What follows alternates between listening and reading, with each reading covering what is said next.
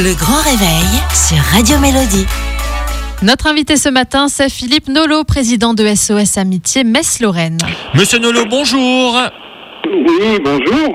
Avec la crise sanitaire, de nombreuses personnes se sentent actuellement en grande détresse. Ça se ressent notamment au sein de SOS Amitié. Alors, est-ce que vous pouvez déjà nous rappeler rapidement quel est votre rôle? C'est quoi SOS Amitié pour ceux qui ne connaissent pas? Alors, SOS Amitié, c'est une association d'aide par l'écoute. Euh, son objectif premier, euh, mais non exhaustif, est la prévention du suicide. Euh, c'est une écoute anonyme et confidentielle. Voilà. Est-ce que vous avez effectivement ressenti une forte détresse des Mosellans et Lorrains ces derniers mois avec la crise sanitaire? Oui, bien sûr, bien sûr. On peut estimer à 40% d'appels supplémentaires par rapport à cette situation de, de crise. Alors j'imagine plus d'appels, plus de besoins, peut-être un besoin de bénévoles, peut-être profiter de l'antenne pour faire un appel?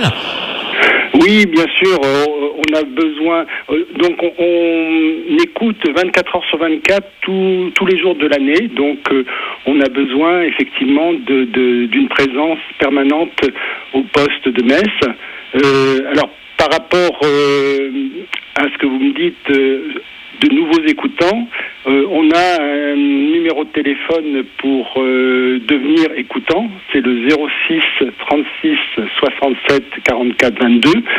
Alors, être écoutant euh, à SOS Amitié, c'est, c'est, on passe déjà par une formation. C'est Oui. une formation théorique et pratique qui permet, qui permet aux, aux personnes euh, écoutant chez nous de, de- d'être à l'aise dans, dans cette euh, pratique d'écoute. Est-ce que tout le monde peut être écoutant ou est-ce qu'il faut avoir euh, des, des capacités, des compétences spécifiques?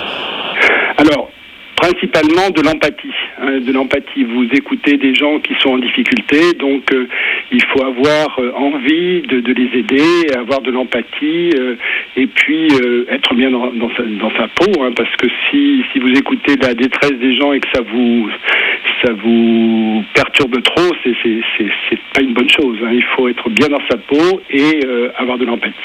Et pour faire ces écoutes, on est obligé de venir sur Metz si on a envie de- d'être bénévole? Oui, alors voilà, on a une antenne euh, à, à Metz, hein, donc euh, un lieu anonyme parce que on, on, on- on- on ne veut pas qu'il y ait des gens qui viennent nous voir euh, après une écoute. Donc, euh, et je, le répète, euh, euh, 24 heures sur 24. euh, donc, euh, vous choisissez quand vous êtes bénévole les créneaux sur lesquels vous voulez intervenir, et puis euh, vous êtes seul pour écouter euh, dans, dans le plus strict anonymat.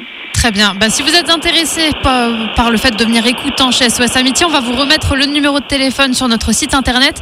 Merci beaucoup Philippe Nolot d'avoir été avec nous ce matin. Vous êtes le président de SOS Amitié Metz-Lorraine. Je vous souhaite une très belle journée. Au revoir, merci.